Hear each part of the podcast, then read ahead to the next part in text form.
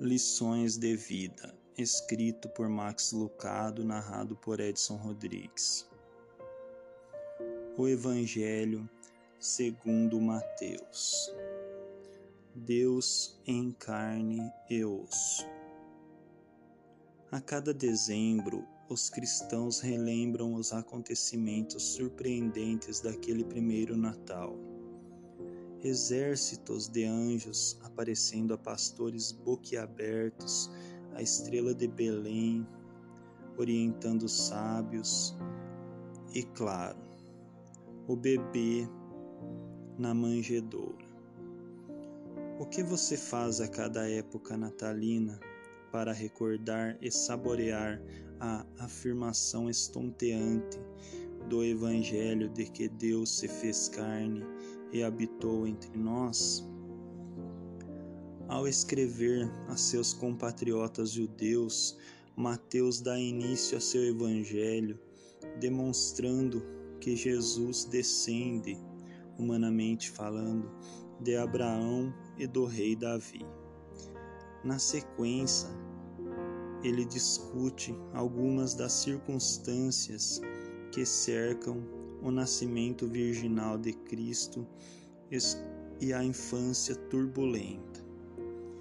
Leia Mateus 1, 18, versículos 18 ao 25 e Mateus 2, versículos 1 ao 12.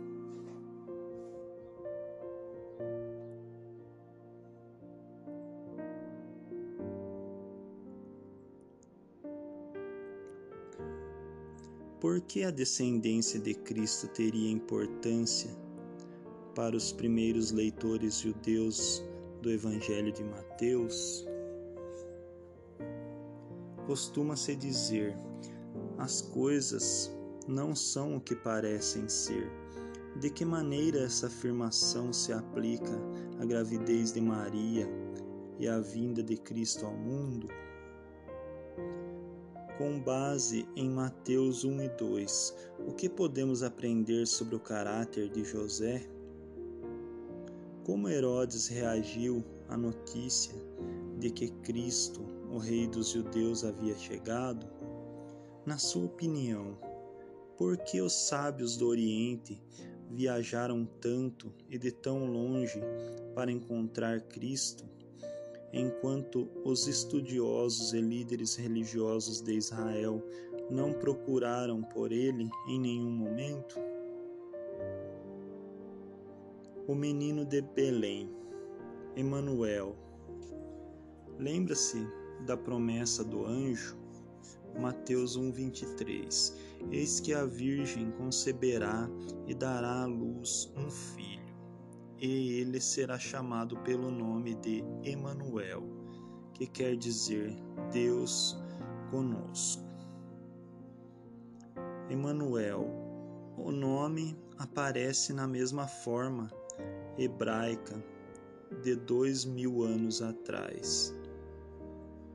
Emano significa conosco. El refere-se a Elohim ou Deus. Não um Deus acima de nós ou um Deus em algum lugar da vizinhança.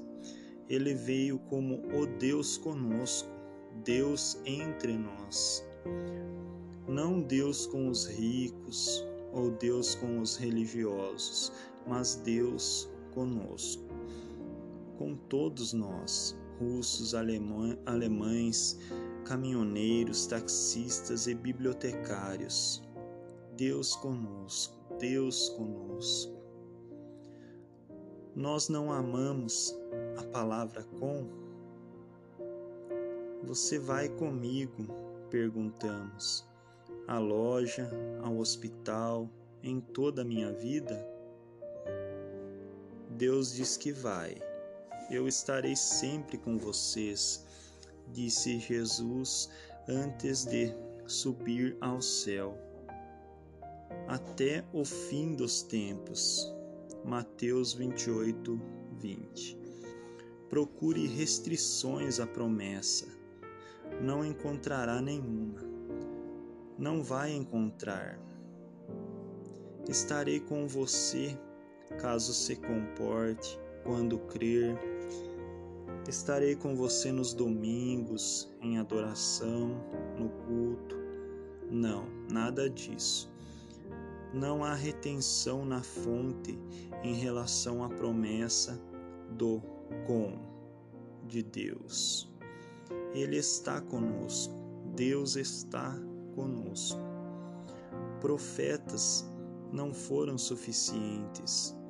Os apóstolos também não seriam. Anjos não bastariam. Deus enviou mais do que milagres e mensagens. Ele enviou a si mesmo, enviou seu Filho.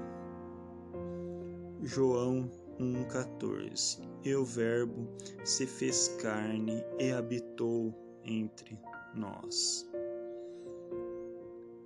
Quando foi a última vez que você realmente foi impactado pela afirmação bíblica de que durante três décadas o Criador de fato transitou no meio de sua criação na pessoa de Jesus Cristo?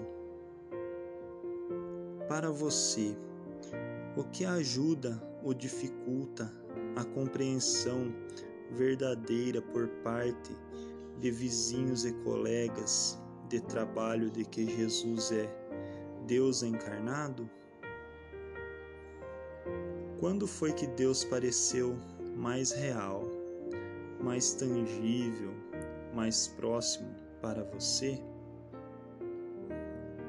Que lições você pode aprender de José a respeito de, de se submeter ao propósito maior de Deus, como os sábios do Oriente. De um lado, e o rei Herodes de outro. Representam as duas reações divergentes que a maioria das pessoas demonstra em relação a Cristo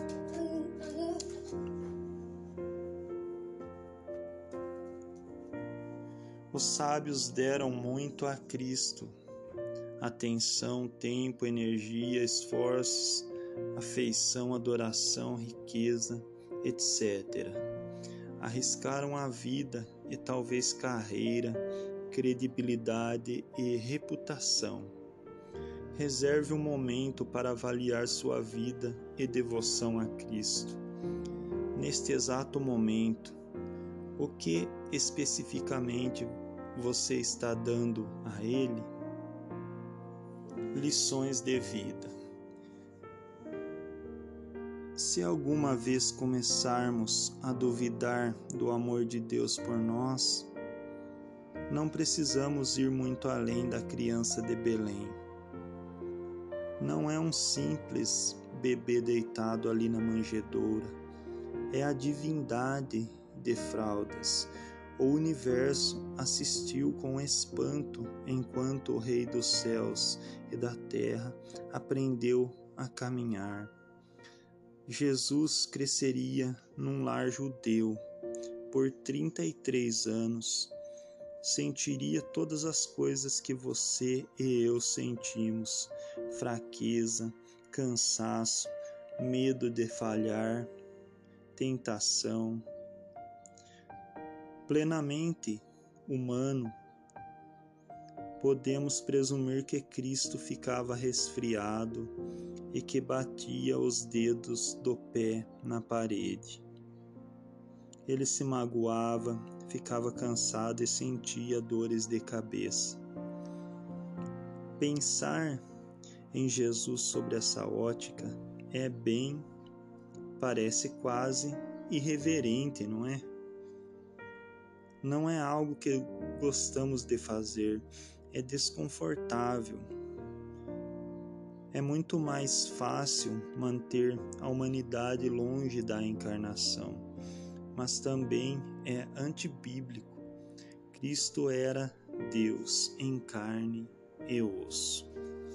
Pai, obrigado por enviares teu Filho para estar conosco e morrer por nós. Jesus, Obrigado por seres meu Salvador pessoal. Espírito de Deus, abre meus olhos para a verdade maravilhosa do Evangelho.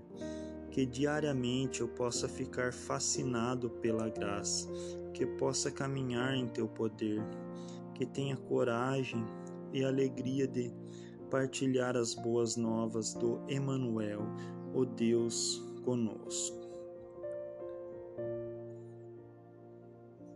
Para mais passagens bíblicas sobre a encarnação, leia Isaías 7, 14, Lucas 1, 26, 2, 21 e João 1, versículos 1 ao 18.